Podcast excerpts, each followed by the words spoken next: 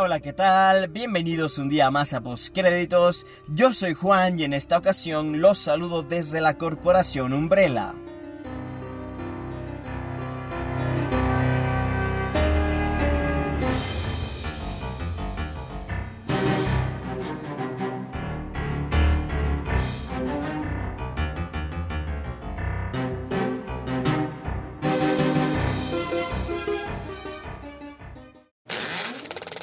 Día de hoy, como todas las semanas, los invito a acompañarme durante los próximos minutos para hablar de lo mejor del mundo del cine y la televisión. Vamos a hablar de lo nuevo de Edgar Wright. Matt Smith y Jared Leto se unen al elenco de la nueva película spin-off de Spider-Man. Ha salido el primer tráiler de la serie de The Boys. Las canciones nominadas a los Oscars no estarán en la ceremonia. Sandra Bullock vuelve a Netflix como productora. Netflix quiere traer a Resident Evil de vuelta, esta vez en forma de serie. Zac Efron como Ted Bundy. El Festival de Sundance. Y los ganadores de los SAG Awards. ¡Empezamos! Y así es, bueno, vamos a hablar en primer lugar de lo nuevo de Edgar Wright. Este es uno de los directores con más estilo en la industria. Es el director, para quien no lo sepa, de películas como la trilogía de Cornetto, Scott Pilgrim vs. The World o más recientemente Baby Driver. Y la noticia es que este director, Edgar Wright, director británico, eh, estará está preparando ya de hecho su próxima película que será de terror. Así es, un este bueno un, un, género un poco extraño para este director que nos ha tenido acostumbrados a la acción y a la comedia eh, esta vez quiere hacer una especie de terror psicológico lo cual me parece y me llama muchísimo la atención porque Edgar Wright no sé si tenga un estilo para ese tipo de géneros no sé si me explique pero generalmente sus, sus películas tienen cortes bastante bastante definidos bastante contundentes muy rápidos y la acción se desenvuelve muchísimo con la edición. En el terror psicológico, la edición juega un papel mucho más sutil. Entonces, en ese sentido, yo no sé eh, cómo va a trabajar Edgar Wright para poder conseguir crear un buen terror psicológico. Pero lo que sí sé es que yo estoy muy emocionado con esta, esta noticia, ya que la película, según se ha comentado, estaría basada en cintas como Venecia Rojo de Nicholas Rock. Y el guion es producto de la colaboración del mismísimo Wright y Krista Wilson Cairns, quien previamente ya había trabajado en la serie de Netflix, de Netflix, perdón, Penny Dreadful. Este, a mí la verdad es que este proyecto me suena muy muy interesante y este, no sé, me, me, llama mucho la atención de lo que podría ser esta próxima película de Edgar Wright, que como digo, al ser terror psicológico se aleja por completo de lo que ha sido sus películas, que generalmente están concentradas en la comedia, en la acción. Si bien es cierto en Shaun of the Dead, la primera película de la trilogía Cornetto, ya exploró un poco lo que es el, el género de terror, entre comillas, porque es un terror eh, más de parodia, básicamente, no del género zombie para quienes no hayan visto la película se los explico.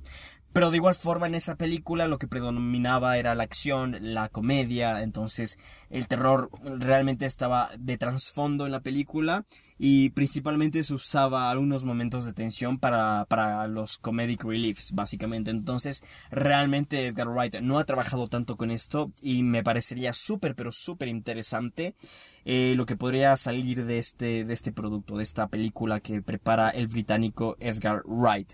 Este, la película se llevaría a cabo en el centro de Londres, todavía no se sabe exactamente eh, bueno, las locaciones son totalmente desconocidas todavía, pero en principio parecería que se va a rodar en el centro de Londres, lo cual ya sería una tónica un poco bastante, eh, bueno, frecuente con Edgar Wright, especialmente volvería a Londres, volvería a Inglaterra más bien, después de la trilogía Cornetto, estuvo pasado, ha pasado un tiempo más bien exiliado en Estados Unidos con otras producciones como Scott Pilgrim, Baby Driver, y ahora volvería pues a su tierra natal para hacer esta siguiente película de terror psicológico. Este, también en esta entrevista que, en la que, bueno, Edgar Wright confirmaba este, este siguiente proyecto suyo, habló de la existencia de un borrador para Baby Driver 2. Así que eso también es una noticia interesante con, este director. Eh, seguramente, bueno, no sé si habrán visto Baby Driver ustedes. Yo la vi en lo personal me encantó. Este es una gran, gran película y el hecho de que ya se esté trabajando también en el guion de Baby Driver 2, pues es una gran, gran noticia. Por el momento eh, no se conocen ninguna, bueno, ningún tipo de fechas para lo que sería el proyecto de terror psicológico, que por el momento no tiene elenco, tampoco tiene un título, ni nada por el estilo, simplemente se sabe que el director será Edgar Wright y la colaboración, y bueno, el guion será el producto de una colaboración entre el mismo Wright y Christy Wilson Así que bueno, eso es todo lo que conocemos por el momento de la próxima película de Edgar Wright. No sé qué les parece a ustedes, yo la verdad es que estoy súper pero súper contento y emocionado de saber que pronto tendremos algo nuevo de este fantástico director británico. Y continuamos con nuestro programa del día de hoy y la siguiente nota que vamos a revisar es que Matt Smith se ha unido a Jared Leto para la película de Morbius. Eh, bueno, esta película Morbius, para quien no lo sepa, es un spin-off de, eh, de Spider-Man, ¿ok? Básicamente va a estar centrado en un villano de los cómics de Spider-Man, de este personaje queridísimo de los cómics. Y este Matt Smith es la nueva incorporación a este elenco de esta película, que va a estar dirigida por Daniel Espinosa, eh, un trabajo que ha hecho recientemente Espinosa fue la película Life, esta película de terror en el espacio con Jake Gyllenhaal, que seguramente, bueno, no sé si la habrán visto, pero a mí me gustó bastante, bastante esa película, sentí que tenía cosas muy, muy interesantes y muy rescatables, entonces por ese lado creo que vamos a tener a un gran director a la cabeza de este proyecto, que como digo estará protagonizado por Jared Leto en el papel de Morbius, básicamente, este, pero sí, eso es muy, muy interesante. También, este Matt, Matt Samasa y Burke Sharpless, que son los creadores de Lost in Space de Netflix, están a cargo del guion de la película. Y este todavía no se conoce exactamente cuál es el papel que Smith va a interpretar. La cinta formará parte del universo de villanos de Spider-Man que Venom está lanzando y que lanzó de hecho ya con la película Venom que se estrenó en 2018. Por el momento no tenemos ninguna clase de fecha ni nada por el estilo, pero en principio creo que estamos ante un proyecto interesante que continuaría lo que Venom empezó. Lo que no sabemos por el momento es qué rumbo va a tomar esta película, porque Venom fue una película que tomó un rumbo bastante inesperado, creo yo, para todas las personas, para todos los fans, dividió muchísimo eh, las opiniones. Yo en lo personal estoy entre las personas que disfrutó la película. Estoy muy de acuerdo con que es una película con muchos fallos, con muchos errores, que no es para nada perfecta, que es bastante ilógica y que tiene muchísimos, pero muchísimos eh, plot holes súper grandes y con los que estoy completamente de acuerdo, pero más allá de eso yo disfruté la película, me reí un montón, me gustó que se lo hayan tomado con ese humor, con esa ligereza y que además hayan sido conscientes de que lo estaban haciendo, porque esa película es intencionalmente ridícula, ¿ok? Eso tengámoslo claro desde inicio, este, entonces no sé si Morbius vaya a tomar un camino similar o si por el contrario va a tomar un camino más serio, se va a tomar las cosas más en serio, no sabemos todavía por el momento cómo, cómo sería este tema, eh, pero bueno, yo la verdad es que, es que estoy interesado por esto. No he de decir que estoy súper emocionado y que ya espero esta película con todo. Realmente no. Pero sí le tengo algo de ganas, le tengo expectativas. Especialmente por saber qué rumbo tomará este, este universo de villanos de Spider-Man sin Spider-Man que está a trabajar, que está haciendo Sony. Básicamente, quiero ver eh, hacia dónde se dirige ese proyecto. Quiero ver a dónde llega. Y todo ese tema me llama muchísimo, pero muchísimo la atención.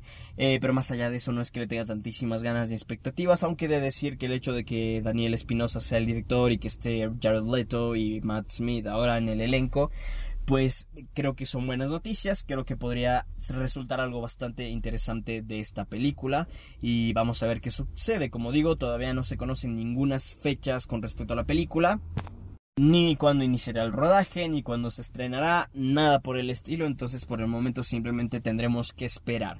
Pero por ahora yo creo que es una noticia interesante, yo creo que, como digo, podría ser algo bastante eh, no sé, divertido, eh, si se lo toman con el mismo humor y con las mismas parámetros básicamente que se tomaron Venom, yo creo que podría ser interesante, cuanto menos, vamos a ver qué termina ocurriendo, aunque sí es verdad y he de ser muy honesto, me espero más calidad que en Venom y vamos a ver qué ocurre en cuanto tengamos más noticias con, eh, con respecto a esto y evidentemente te enterarás de todo eso primero aquí en postcréditos.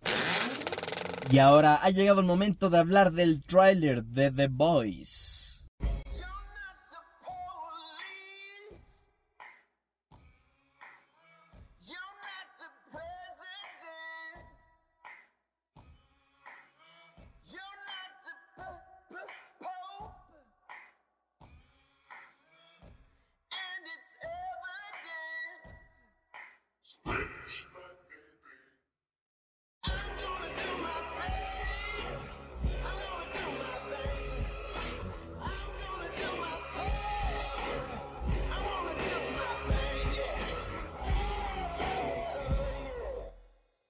One is supporting the seven brave heroes who put themselves in harm's way each and every day for us.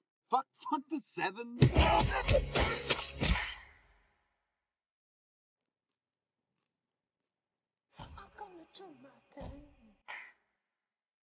Ahí escuchábamos el tráiler que ha salido esta semana de esta adaptación de esta serie basada en la novela gráfica del mismo nombre creada por Garth Ennis y Derek Robertson. La serie eh, será producida por Seth Rogen y Evan Goldberg, quienes ya nos trajeron The Preacher, ok, ellos ya están produciendo y de hecho escribieron también algunos episodios de The Preacher, esa serie de AMC que también es basada en una novela gráfica bastante bizarra, bastante extraña, The Preacher, a mí me gusta mucho la serie, me gusta mucho la novela gráfica y en ese sentido The Voice creo que es un proyecto súper perfecto para estas dos personas, para Rogan y Goldberg, quienes en esta ocasión este, fungirán de productores de la serie. Eh, Goldberg, si es verdad que ha escrito un episodio, me parece 8, no estoy muy seguro ahora mismo, eh, no 8, perdón, no, este, pero sí, escribió algún capítulo por ahí, si no estoy mal, Seth Rogen no ha escrito nada, lo que sí es que Rogen y Goldberg están como creadores de la serie, entonces evidentemente me imagino que ellos meterán mano a todo el tema del desarrollo y demás.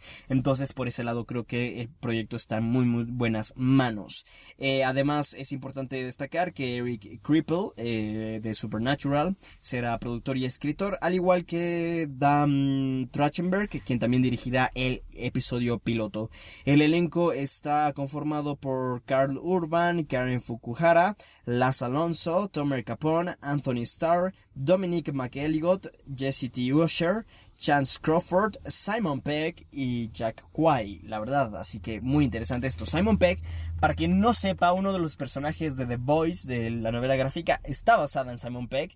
No sabemos, eh, me imagino, creo que es lo más lógico pensar que Simon Peck interpretará a ese personaje, lo cual la verdad me emociona muchísimo. Yo creo que estaría súper, súper interesante ver esto. Y es importante también decir que la serie contará con una temporada, en principio, con una temporada de 8 capítulos y todavía no se conoce ninguna fecha de estreno ni nada por el estilo. Lo que sí se sabe es que se estrena ya en este año 2019. Un proyecto muy interesante, una serie que yo creo que estaría bastante, bastante genial. Esta serie o esta novela gráfica es, es bastante gráfica, valga la redundancia. Pero el tema es que mm, esperemos encontrarnos con mucha violencia gráfica, sexo eh, gráfico y eh, ese tipo de serie es lo que nos depara seguramente The Voice, así que esténse muy atentos que yo creo que este proyecto podría salir muy pero muy interesante. Yo en lo personal estoy muy emocionado por ver esto, especialmente por los creadores y productores Seth Rogen y Evan Goldberg, quienes yo creo que como dije antes son las personas perfectas para traer este proyecto a la televisión. Ojalá que salga bien y nosotros estaremos expectantes ante lo que pueda resultar de esta serie de The Voice.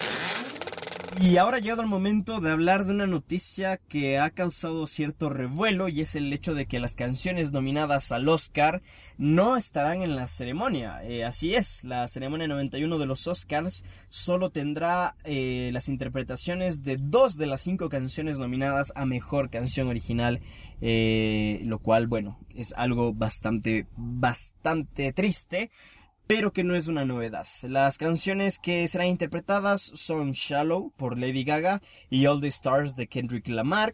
Por el momento, esta noticia no es una confirmación, es decir, la academia no lo ha confirmado todavía, son, se podrían decir rumores.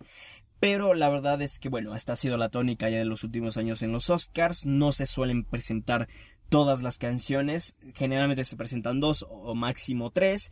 Eh, hace mucho tiempo ya que no se presentan todas las canciones nominadas. Y bueno, la verdad es que a pesar de que aún no esté esto confirmado y que sean solo rumores, eh, yo creo que es lo más lógico que ocurra esto. La verdad es que, como digo, también esta noticia ha causado un poco de revuelo entre, entre las personas y uno de ellos ha sido Lin Manuel Miranda, quien se pronunció en Twitter diciendo que se siente muy decepcionado con esta decisión.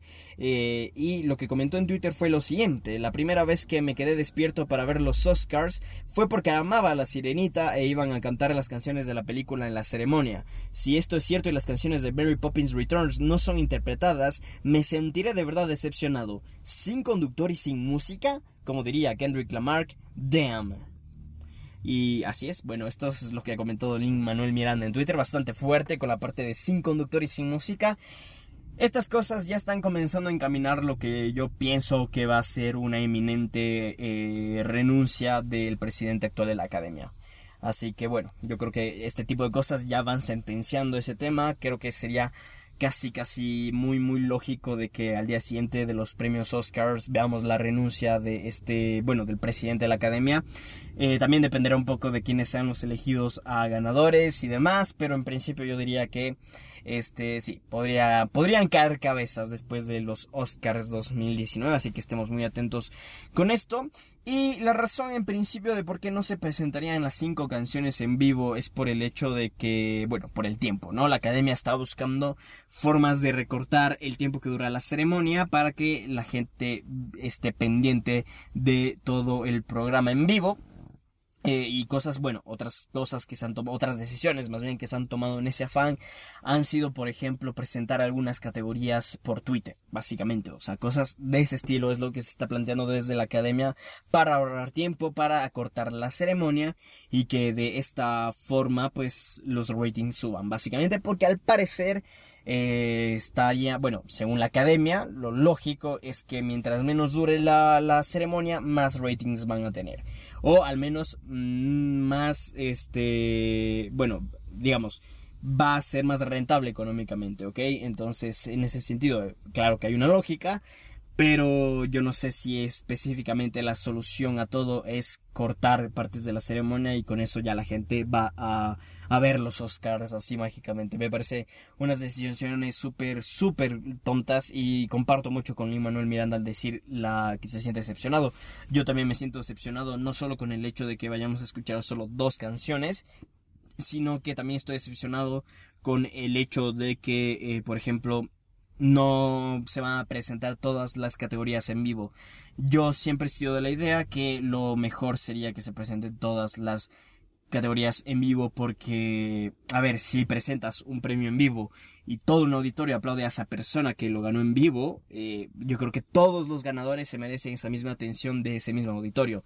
Entonces, realmente a mí no me gusta para nada estas decisiones que está tomando la academia en el afán de eh, traer más gente a ver la ceremonia eh, yo creo que habrían otras soluciones honestamente y no sé. En fin, yo creo que que sí, por el momento no me emociona demasiado esta idea, pero bueno, en fin, este vamos a ver si se confirma esto en los próximos días, en las próximas horas.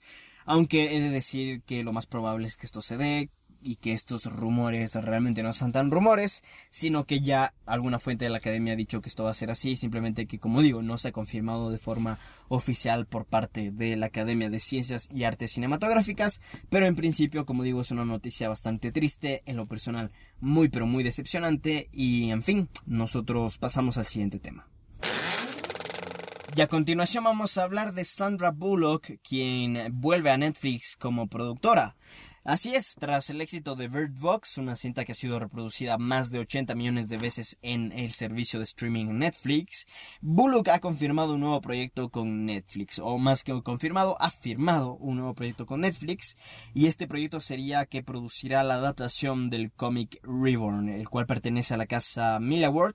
Netflix compró, para que no lo sepa, los derechos de esta casa, madre de otros, de otras series como Kick Ass y Kingsman este lo compró. De hecho, hace dos años, me parece que Netflix, como digo, compró Mila Ward hace como dos años.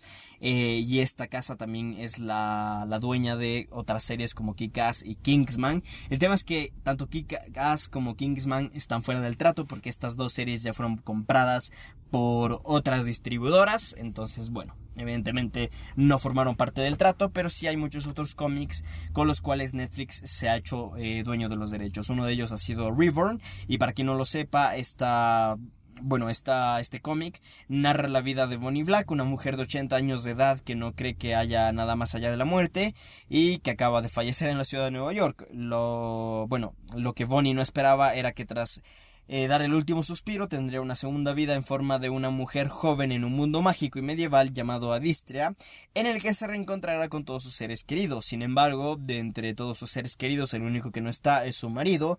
Por ello, acompañada por su padre, Bonnie se adentrará en una aventura en la que buscará a su amado esposo, ¿ok? El director de esta película va a ser Chris McKay y los creadores del cómic Mark Miller y Greg Capullo eh, ejercerán de productores ejecutivos. Este, la verdad es que eh, River no era precisamente una prioridad de Netflix por ahora, pero parece que por el, por el éxito de Bird Box se ha acelerado el tema de la producción y yo creo que estaríamos esperando ver esta película quizás a finales de este año como fue con Bird Box o inclusive a principios muy temprano en 2020. Entonces, bueno, es un proyecto interesante, yo creo que, que está bastante bien. Sandra Bullock, que ya ha tenido mucho éxito con el tema de Bird Box, quiere extender ese éxito con Netflix, ahora produciendo la adaptación de un cómic. Yo creo que podría salir, como digo, algo muy muy interesante de este proyecto y vamos a ver qué termina ocurriendo cuando tengamos más noticias al respecto, porque por el momento no sabemos eh, elencos ni nada por el estilo, no sabemos si por ejemplo Bullock podría protagonizar esta cinta también. No se sabe por ahora, pero en principio yo creo que estaría muy, muy interesante saber qué ocurre con, este proyecto y especialmente Reborn creo que tiene un concepto, no he leído el cómic, he de decir, pero creo que tiene un concepto bastante, bastante interesante del cual yo creo que podría resultar una película muy, muy, muy interesante, he de decir. Así que bueno, vamos a ver qué ocurre. Yo por el momento creo que es una gran, gran noticia. Y continuamos con el siguiente tema que nos atiende el día de hoy y es que vamos a hablar de Netflix, quienes quieren traer a Resident Evil de vuelta, esta vez en forma de serie. Y bueno, todavía no se ha confirmado por parte de Netflix, pero se ha dicho en el sitio Deadline que la serie ya está siendo desarrollada por la gigante de streaming. La idea de esta, bueno, de esta serie sería profundizar en la mitología y expandir el universo de la franquicia de videojuegos eh, de zombies.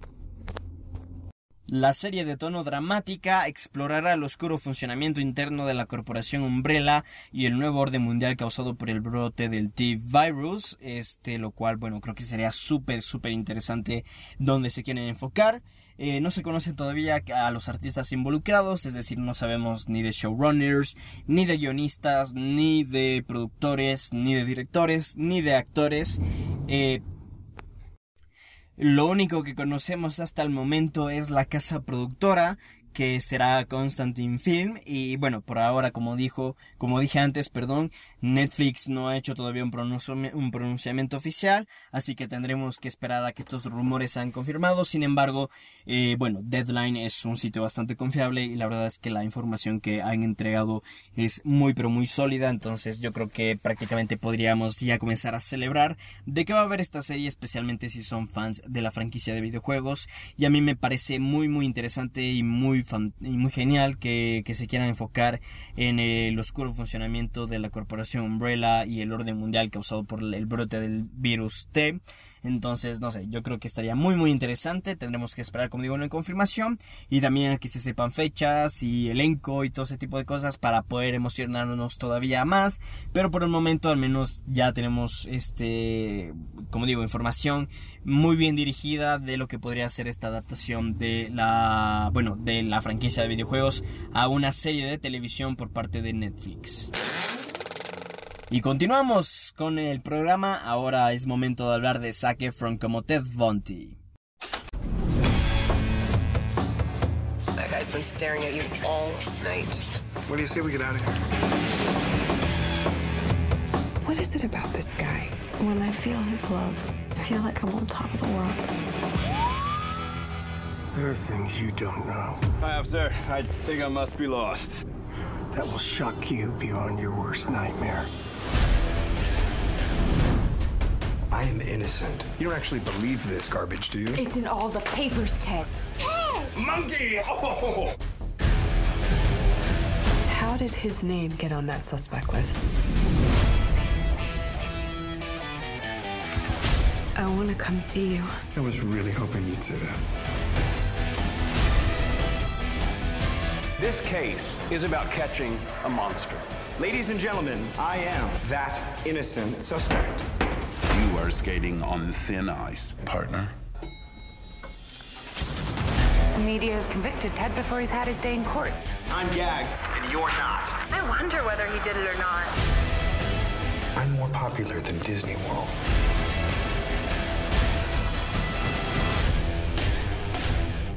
Did you do these things? Absolutely not. Let me get back to plotting my escape here.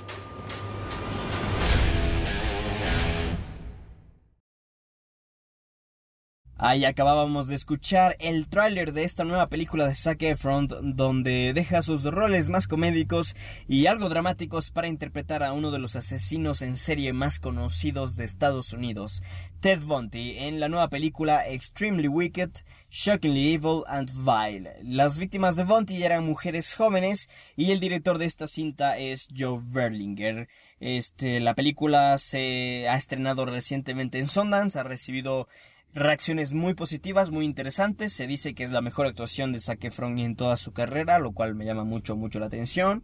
Este también contará la película con la participación de Lily Collins y el guion de Michael Verby. Se centra en lo que en principio es una historia de amor en 1969, cuando el galán Ted Bundy se encuentra con Liz Klopfer, una madre soltera protagonizada por Lily Collins, en un bar de Seattle. Los dos comenzarán una relación a partir de una comedia romántica hasta que Bondi es detenido por una señal de alto y es encarcelado como sospechoso de una serie de asesinatos de mujeres jóvenes. La película todavía no tiene fecha de estreno en cines, pero como digo, se ha estrenado ya en, en en Sundance y como digo hay reacciones muy muy positivas especialmente con la actuación de Zac Efron me emociona mucho ver esta película la verdad creo que podría estar muy muy interesante la historia me parece fascinante me gusta el tono con el que Michael Verby, el guionista de la película, ha tomado esta historia. Entonces yo estoy muy muy interesado en ver lo que puede ocurrir con esta película. Ojalá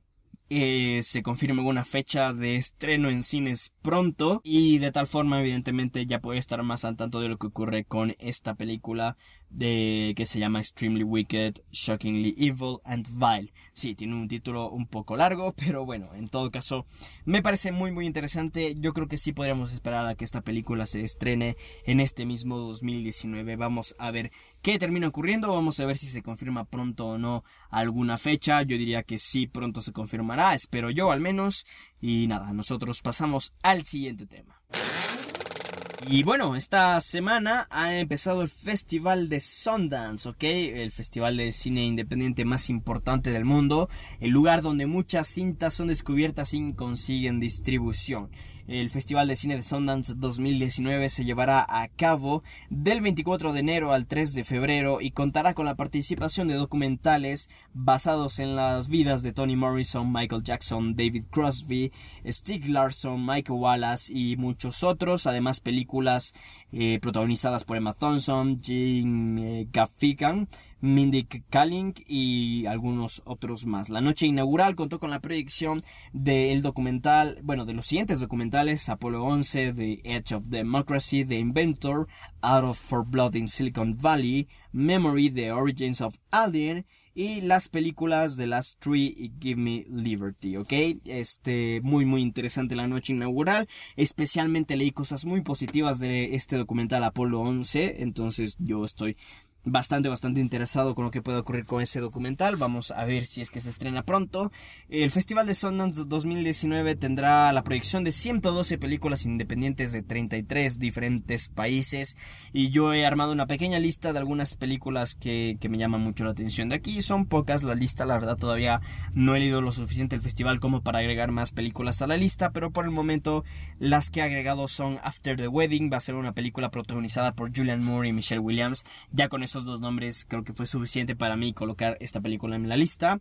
Big Time Adolescent es el primer eh, papel protagónico perdón, de Pete Davidson, lo cual también creo que le da las credenciales suficientes para agregarla a esta lista. También está Extremely Wicked, Shockingly Evil, and Vile, la película que hablamos hace un minuto que es protagonizada por Zac Efron en el papel de Ted Bundy.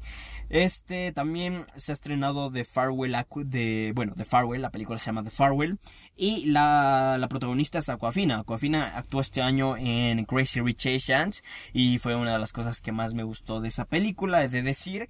Entonces, no sé, me llama mucho la atención lo que puede hacer este proyecto y no sé, parece, parece ser bastante, bastante interesante. También está protagonizada por un elenco asiático en su mayoría, si es que no todos, la verdad ahí sí que no estoy muy seguro. Y finalmente otra película que he agregado a la lista de las que quiero ver que se han estrenado hasta el momento en Sundance son Velvet Vossau, eh, que es una cinta de Netflix, que de hecho muy pronto va a estar en Netflix, me parece que ni bien se acaba el festival y estará disponible en Netflix. Y es protagonizada por Jake Gyllenhaal. El tráiler de esta película ha sido un poquito polémico, ha dividido, la verdad. Sí, se, lo ha visto a un Jake Gyllenhaal un poco extraño de decir, aunque también he de comentar que no se ve mal del todo. Yo creo que podría estar muy, muy interesante y seguramente habrán cosas muy rescatables de esta cinta, especialmente con la actuación de Gyllenhaal. Yo soy muy fan de este actor, entonces tengo muchas ganas de ver esta cinta y no sé exactamente cuándo se estrena en Netflix, pero muy muy, pronto, ¿ok? Y en fin, esto con todo lo que tiene que ver con Sundance. Si tenemos alguna o que otra noticia de este festival, pues pueden estar al tanto de esto en Twitter, en Facebook y en en Instagram.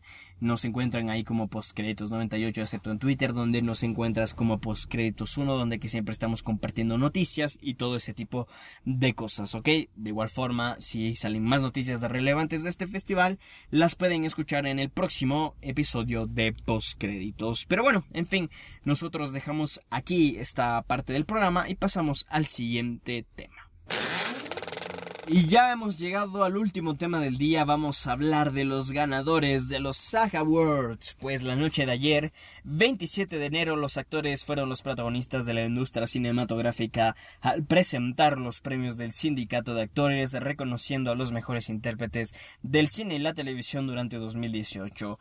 Eh, vamos a revisar entonces a continuación la lista completa de ganadores, empezando con las categorías de televisión. Y vamos a empezar en primer lugar con la categoría de mejor elenco de dobles de acción en una serie. La ganadora fue Glow y el resto de nominadas fueron Daredevil, Tom Clancy's Jack Ryan, The Walking Dead y Westworld. Pasamos a la siguiente categoría de mejor elenco en una serie de comedia. Aquí la ganadora ha sido The Marvelous Mrs. Maisel, quien arrasó, por cierto, esta serie la noche de ayer en los Saga Awards. Ya les voy a contar el por qué.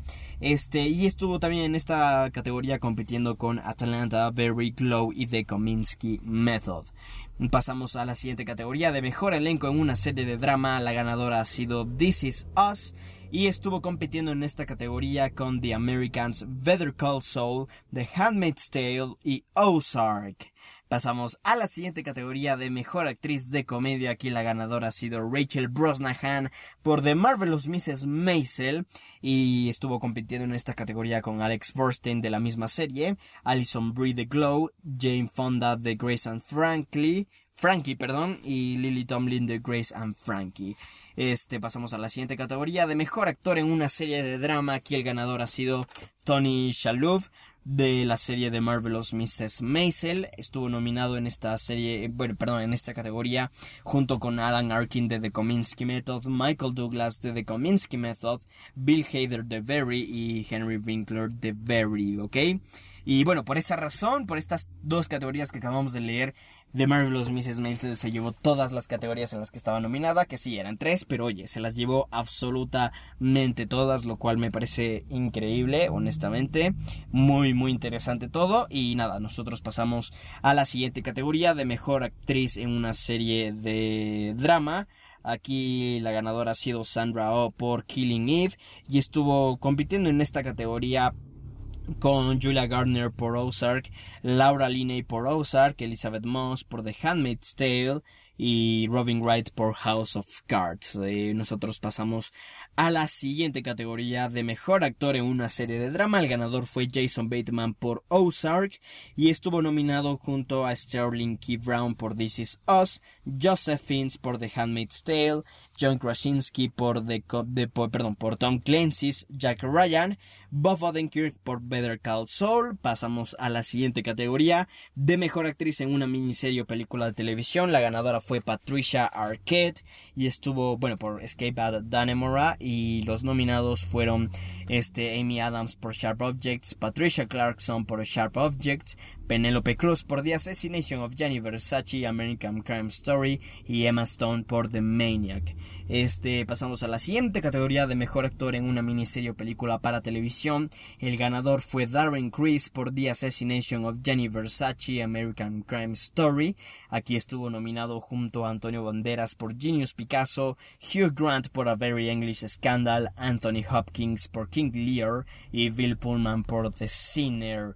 Y eh, bueno, con eso hemos terminado las categorías de televisión y pasamos a continuación a las categorías de cine donde nos hemos topado con un par de sorpresas que vamos a comentar a continuación. Empezamos en primer lugar con la categoría de mejor elenco de dobles en una película y la ganadora fue Black Panther. Estuvo nominada junto a Ant-Man and the Wasp, Avengers Infinity War, The Ballad of Buster Scruggs y Mission Impossible Fallout. Pasamos a la siguiente categoría de mejor elenco en una película. Aquí sí nos llevamos todos una enorme sorpresa. Cuando Black Panther resultó ganadora, no estoy muy de acuerdo, no estoy feliz.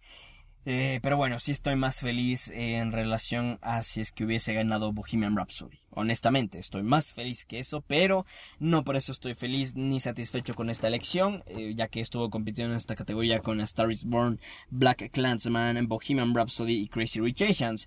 Honestamente, me hubiese encantado que Black Clansman se llevase este premio, creo que era la más merecedora del, del premio Mejor Elenco en una película.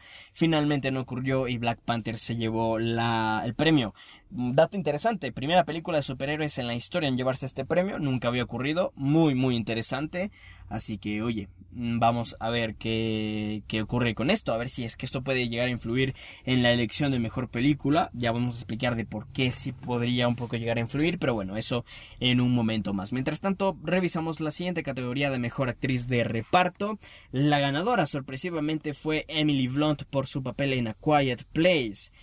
No me la esperaba para nada, para nada, para nada, pero estoy satisfecho con esta elección. Creo que Emily Blunt lo hace fantásticamente bien en A Quiet Place y estoy muy muy feliz de que haya resultado ganadora. Estuvo nominada en esta categoría junto con Amy Adams, Margot Robbie por Mary Queen of Scots, Emma Stone por The Favorite y Rachel Weisz por The Favorite. Eh, me apena y me y bueno, me pone un poquito triste el hecho de que Amy Adams se le haya repetido la tónica de su carrera.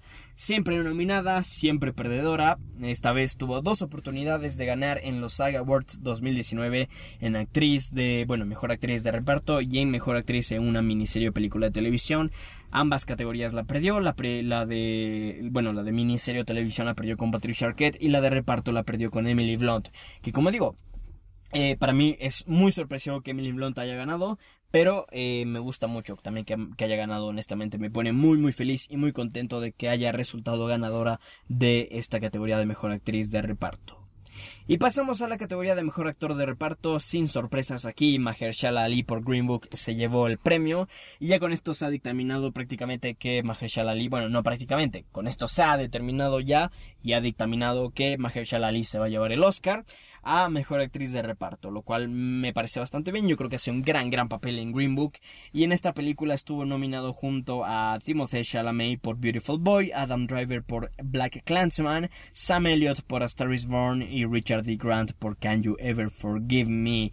Pasamos a la siguiente categoría de Mejor Actriz. La ganadora sin sorpresas también fue Glenn Close por The Wife. Eh, quien también ya reafirma que es la favorita a ganar el Oscar a Mejor Actriz. Las nominadas en esta categoría fueron Glenn Close por The Wife y... Eh, perdón, disculpen, la ganadora fue Glenn Close por The Wife y estuvo compitiendo en esta categoría con Emily Blunt por Mary Poppins Returns, Olivia Colman por The Favorite, Lady Gaga por A Star Is Born y Melissa McCarthy por Can You Ever Forgive Me. Y la última categoría que vamos a revisar es la de Mejor Actor, donde el ganador, también con cierta sorpresa, fue Rami Malek por su papel en Bohemian Rhapsody. Estuvo compitiendo aquí con Christian Bale por Vice, Bradley Cooper por A Star Is Born, Viggo Mortensen por Green Y John David Washington por Black Clansman, ¿ok? Un premio que yo creo que es merecido, aunque me hubiese gustado que gane Christian Bale, he de decir, pero bueno, eh, la verdad en esta categoría todavía las cosas eh, están un poquito... Mm, bueno, todavía es un panorama más bien un poquito extraño, todavía no sabemos quién podría llegar a ganar, aunque tengan por seguro que el favorito es Rami Malek sin ningún tipo de dudas. Pero bueno, eh, también se entregó el premio de logro de vida a Alan Alda y básicamente ese fue el resumen de la noche en los Saga Awards. Lo que sí he de decir antes de pasar al, bueno, antes de terminar ya de hecho con este episodio, es que hay que recordar que este sindicato es el más influyente, pues tiene el mayor número de votantes dentro de la Academia de Artes y Ciencias Cinematográficas. Por lo tanto, los premios entregados eh, la noche de ayer pueden marcar el rumbo de cara a los Oscars, no solo en las categorías de actuación, donde yo creo que ya han dictaminado muchas cosas, pero también la categoría de mejor película. Yo creo que esos votos de los actores para la categoría de mejor película, aunque si bien es cierto es un poquito distinto, porque en los Oscars son este son este boletas preferenciales, es un poco distinto, eh, pero de todas formas yo creo que sí podría de alguna u otra forma llegar a influir esta victoria de Black Panther en los SAG Awards. No creo que esto convierta a Black Panther en la favorita a llevarse el Oscar, pero de alguna forma sí puede estar poniendo un poquito más de picor a la pelea, básicamente. Entonces, bueno, vamos a ver qué termina ocurriendo, pero esto han sido los Saga Awards 2019, que honestamente ya con las nominaciones sabía que iba a ser una ceremonia que no me iba a gustar y bueno, ya ha sucedido lo que ha sucedido. En todo caso, nada, Está, está bien, yo diría que la mayor parte de categorías están bien, excepto por la de mejor elenco. Es la única categoría con la que en verdad me siento muy defraudado. Pero más allá de eso, eh, nada, está bastante bien y, mm, en fin. Hemos llegado al final de este episodio de Postcréditos. Muchísimas gracias por haber estado aquí, por haberme acompañado durante estos 40 minutos. Eh, les recuerdo que nos pueden seguir en nuestras redes sociales, en Twitter como arroba postcréditos1, en Instagram y Facebook como postcréditos98. También nos encuentras en YouTube como postcréditos y evidentemente puedes eh, visitar nuestro blog en www.postcréditos.blog. He de recordar que este podcast lo puedes escuchar en plataformas como Spotify, iTunes, Google Podcast y muchas otras más. Si no encuentras este programa, programa en tu aplicación favorita de podcast, házmelo saber y nosotros la agregaremos a cual sea, sea esa plataforma, ¿ok? También les pido que dejen sus 5 estrellas, que califiquen este podcast con 5 estrellas, por favor. Y nosotros nos estaremos viendo en el próximo episodio, el próximo lunes. Adiós.